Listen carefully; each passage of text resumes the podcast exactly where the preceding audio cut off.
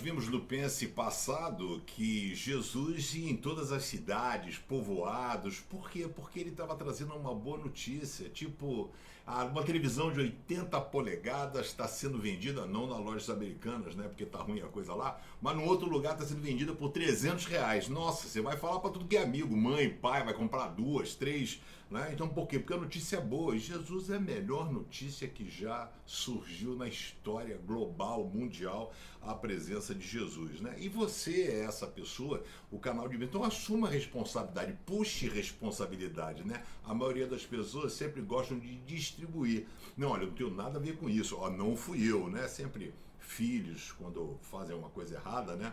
A mãe fala: quem é que fez isso? É aquele silêncio sepulcral, ninguém fala nada, eu não sei, eu não vi, né? E às vezes a mãe fala assim: ó, então todo mundo vai apanhar. E o dedinho, né, direciona quem é que fez a coisinha errada. Então, é, o texto de Mateus 9,36, Jesus ia a todos os povoados tal, mas ele diz assim: quando Jesus viu a multidão, ele ficou com muita pena daquela gente porque eles estavam aflitos e abandonados como ovelhas sem pastor.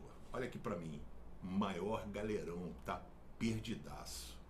A ovelha, quando fala ovelha sem pastor, é porque a ovelha ela não tem o senso do perigo. Sabia que a ovelha, o olfato dela é ruim? Então ela não percebe quando um predador está chegando, ela não consegue sentir, diferente de um cervo, né?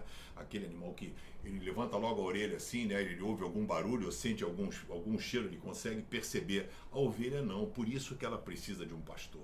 A ovelha, ela não consegue ter uma visão, ela é meio míope, então ela cai num buraco, ela precisa de alguém orientado orientando. E você é essa pessoa. Jesus vê a multidão e fala assim: cara, são como ovelhas sem pastor. Puxe a responsabilidade, assuma a responsabilidade de ser bênção na vida de pessoas, abençoe pessoas também. Por exemplo, Jesus poderia simplesmente ficar sentado. E a palavra no grego para esse sentimento né, de, de compaixão, né, splagna, né, significa um sentimento de dentro para fora, algo visceral, sabe? Uma dor no peito, uma dor no coração, é um sentimento. Nós precisamos ajudar pessoas. E você, esse instrumento, com certeza, alguém já te ajudou em algum momento na sua vida. Talvez seja o momento de você retribuir isso. Sabe, você é o canal de bênção de Deus na vida de pessoas. E Deus quer usar você hoje, agora. Compartilhe esse vídeo com um amigo seu.